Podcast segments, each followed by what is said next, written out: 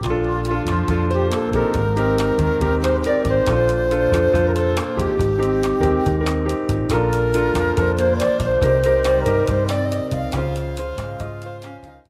大家好，我们是兽医好想告诉你，我是兽医师温 A，我是兽医师医生。啊，感谢大家持续锁定我们的 Podcast。今天医生邀到了一个厉害的人，跟跟你算是同乡吗？就是今天邀请到的是那个无尾香蕉学校的，算是创办人，就是就是李景伦李李校长，那就。欢迎他，先请他自我简做个简单的自我介绍。嗨，呃，大家好，我是无尾香蕉动物学校的校长，我是李景伦。那呃，我自己本身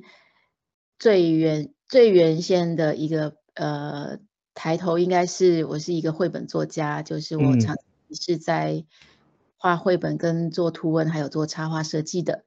那就是后来现在就变成了有另外一个身份，就是无尾香蕉动物学校的校长。嗯，那那我我这边好奇的想要问一下景伦，就是呃为什么会取名叫做无尾香蕉？这个这个是有什么特殊的理由吗？呃，其实我在我在二零一零年的时候，呃，算是。自创品牌，那个时候自创品牌就会要为品牌取名字。那从自创品牌到后来，在如果我不知道是不是听众会熟悉这一段，就是其实做无尾香蕉动物学校的历程是前面会有创品牌跟开商店。那这些品牌跟商店，它的名字呢，其实当时都是用我呃身边的动物作为名字的。嗯，所以我的动物。比如说波波菊是波波跟小小菊，豆点就是豆点那只猫，然后有豆是有豆那只狗，本东仓库是本东那只猫，所以就非常多，以至于让大家都非常的混乱，没办法记起来。然后，但是后来到了无尾香蕉动物学校的时候，一样就是想说，哎，那现在有一个空缺了，要叫谁呢？这样子。那因为动物学校的动物学校的取名的最后的一个最重要的一个初衷，就是希望大家能够爱动物嘛。然后刚好那时候我们有两只街猫，一只叫无尾，一只叫香蕉。那这两只呢，它们两个每天碰面的时候就会冲用冲的碰面，就是碰在一起，摸头啊，摸身啊，对对对，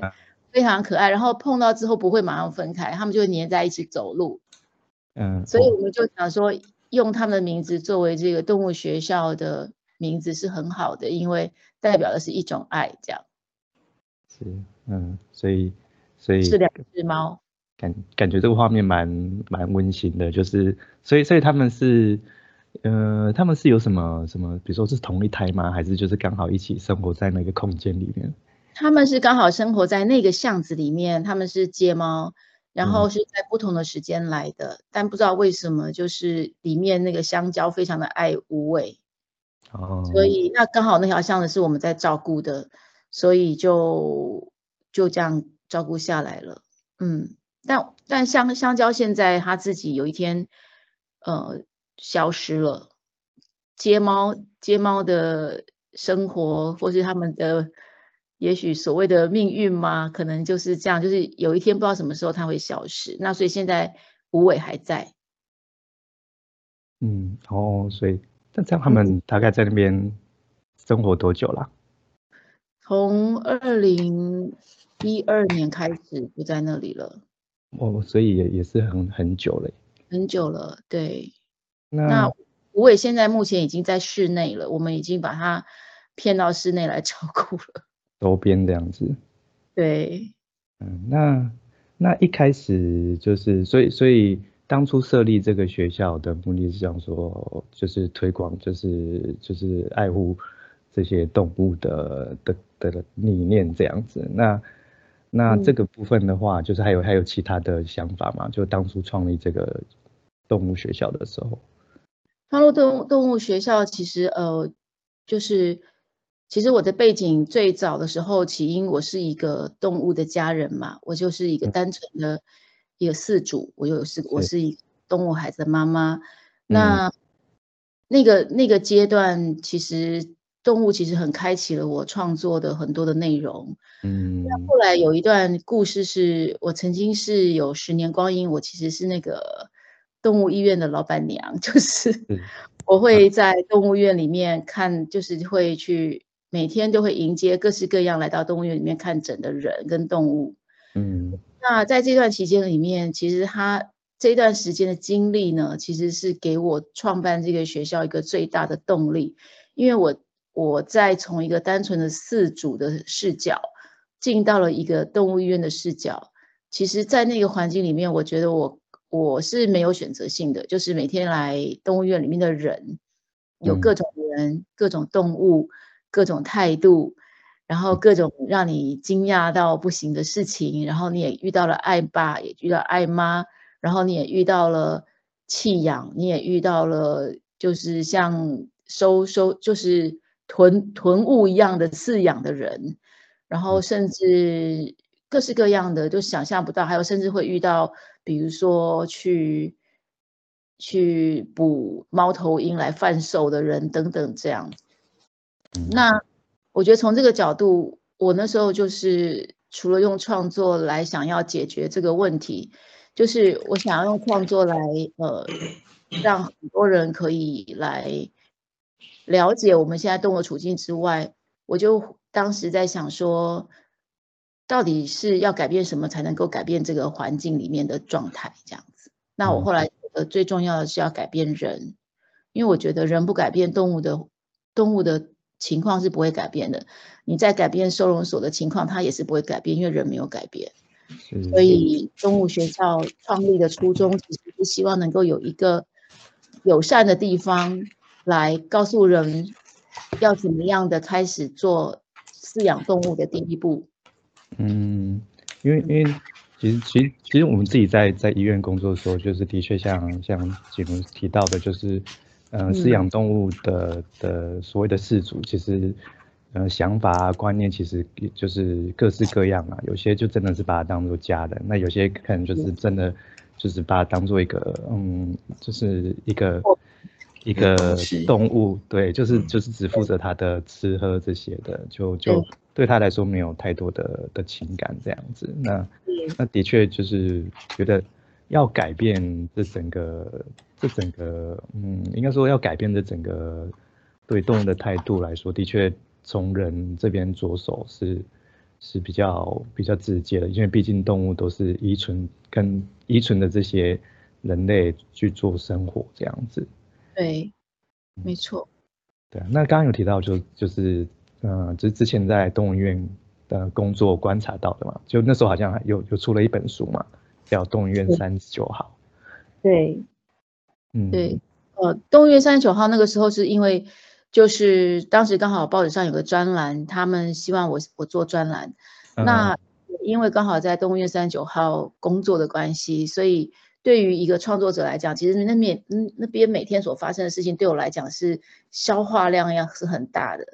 嗯，那我要怎么样去消化他们？后来想出了一个办法，就是我就去问报社说：“那我可以做一个动物园的专栏吗？”他们其实还蛮开心的。我后来就做了这个专栏，那这专栏到最后就是大概登了一年多，后来就集结出书了，这样子。嗯嗯，对，就就感觉嗯，就是一般的大众对于动物园的里面的故事都还蛮有兴趣的，因为就像我们的的，就是一些。脸书的的粉丝啊，就是我们就是我们会发各式各样的文章，有时候是一些医疗的卫教文章，那有些是那种动物园发生的趣事，通常是这种就是一些趣事啊小故事，回响是比较大的，是比较有人想看，对，就是那种六，对啊，所以其实大家都是很好奇的，对，就是大家可能会想象动物园就是一个。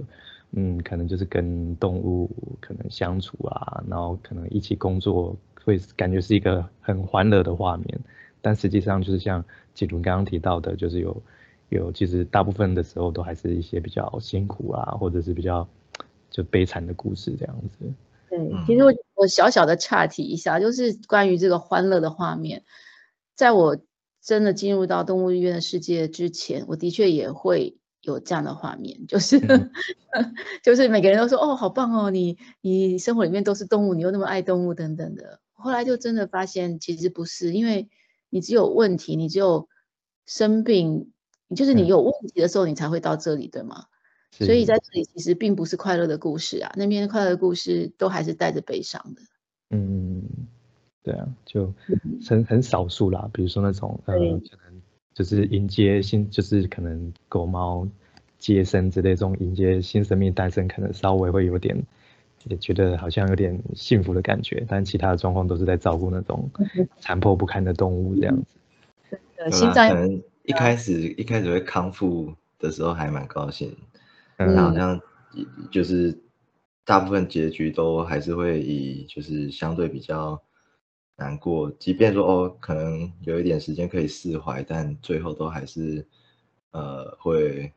会抵达一个相对比较悲伤的的的地方这样子，对啊，嗯，对啊，嗯嗯，对，但好像医医院的存在，也就是呃除了治愈之外，也是就是让大家。呃，争取一点时间啦，对某些疾病来说是这样子。对，所以我觉得医生其实作为一个兽医，心脏的耐受力要很强，就是各种压力啊。然后他，我觉得在面对小动物在这个动物园里面的生死这件事情，他好像有时候他要处理或是来的速度又比人要快得多。嗯嗯嗯，就我觉得倒也不是心脏很强，就是。因为这个就是我们选择的工作，即便一开始没有没有预期有这样子的变化，但后来也就是，呃，就是有点像被迫要接受这件事情。然后，呃，因为我们其实专注的点都不会很放在说，哦，真的这个狗可能，呃，快要快过世了，然后可能有一些事情会需要去去。啊，试图去跟他有一些连接啊、互动啊等等，这些其实都，呃，应该说以往来说啦，我们最专注的点可能还是会针对医疗的部分。啊，直到是近年来开始有越来越多人重视，呃，说哦，这个关于上虫的部分，嗯，或许会有一些更更好的，当然，当然也不是针对医疗，就是对于在最后这段路的的过程，所以。现在就像就像呃，杰伦老师也是这也相关的呃，就是一个算是一种产业吧。然后兽呃，现在也有那种就是安宁兽医师，是就是针对这个部分去更做更多的呃事情，跟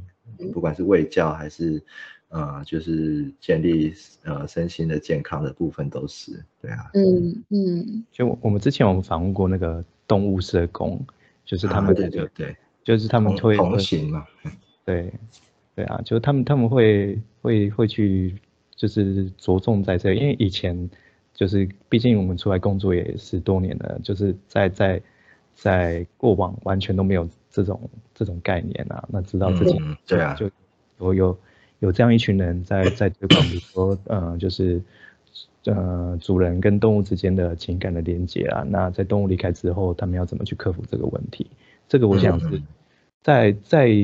在我就是工就是工作后，其实就是像刚刚文内说的，我们一开始都是专注在医疗上面，但其实慢慢的这几年就会发现，其实我们在处处理疾病的时候，除了动物本身的健康状态之外，其实要考考量到就是。主人的心灵层面这样子，因为假设说一个一个动物就是就是呃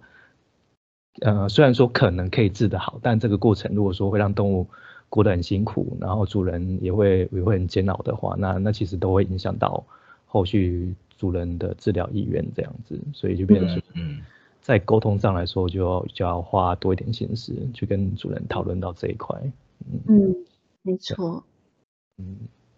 那嗯，那不晓得锦锦伦老师他，呃，你当初在在动物园工作的时候，就是，呃，有有类似的感感触吗？就是就是就是可能就是不只是单单处理动物的健康，可能对人人人的这种对动物的情感啊想法来说，有有什么特别的观察吗？其实，嗯，故事是非常的多，但是我最大的感触就是觉得最没有办法使上力的，在当时是因为你们也都会知道，说大家把动物带到动物园里面来，其实他们最主要就是我今天此时此刻就要解决他的问题。他其实是没有心情，也没有，有时候是没有心情，有时候是没有耐心，然后那目目的性不同，所以他来的时候，你即使想要告告诉他说，哎，我觉得可能你们怎么 生活比较好啊，或者说我觉得可以怎么处理比较好啊，其实是不大有人有耐心可以听的。那这件事情其实是需要很细水长流，慢慢的去、去、去一步一步的把它堆叠起来，它会变成一个比较厚实的，有点像土壤，它是一个很厚实的基础，让你可以在后来面对动物发生事情的时候，你有所准备。我觉得这个是还蛮重要的一个前面应该要先发生的部分。嗯，那因为这部分，嗯，这部分在当时还蛮缺少的。嗯，所以所以这也是。所以是这也是后来为什么就是动物学校会创创立的的原因嘛？的主要原因之一，对，嗯嗯，那我觉得很需要这个部分，就是像呃来无尾香蕉看我们的，我们动物都是收容所没有超过十只，然后收容所来，他们来就变成学伴，那大家会来看，大家就是有有时候会有一些旧有的思维，就来的时候就说，哦，你们这边是收容的吗？或者说你们是呃这些动物就要开放认养嘛？然后就是此时此刻，我就要把这动物带回家。但其实我们就会在那那瞬间，就会用一个比较友善跟和缓的方式，请他们先来 认识一下动物，先了解一下你你是不是真的适合养。然后你在饲养过程当中，其实就你个人的生活背景等等太多，每个人都是独立的个体，我们都会遇到不同的事情，所以我们会去。把他们的脚步放缓，嗯，然后甚至会跟大家说，哎，现在不用养动物是没关系哦，就是你现在不认养没关系，重要的是你养了之后，到那个他跟你在一起的最后那天为止，你有没有准备好了？你有没有？你至少有些事情可能没办法准备好嘛，但是你至少会想过一遍。是，因为因为因为的确很多人养宠物就是一个冲动，但。那他可能没有去去想说这个这个过程中可能会碰到什么困难，这样子。对。所以，所以就是有有就是就是你们的学校就是先等于是一个一个算是先让想要养这些嗯就是动物的人可以先先大概先应该说预习一下吧。对，没错，这是。我觉得。这个议题好好困难，但但我但我我我觉得真的是应该就是类似无尾香蕉学校这种这种单位，我我觉得有应该说它能够越越多的越多的这种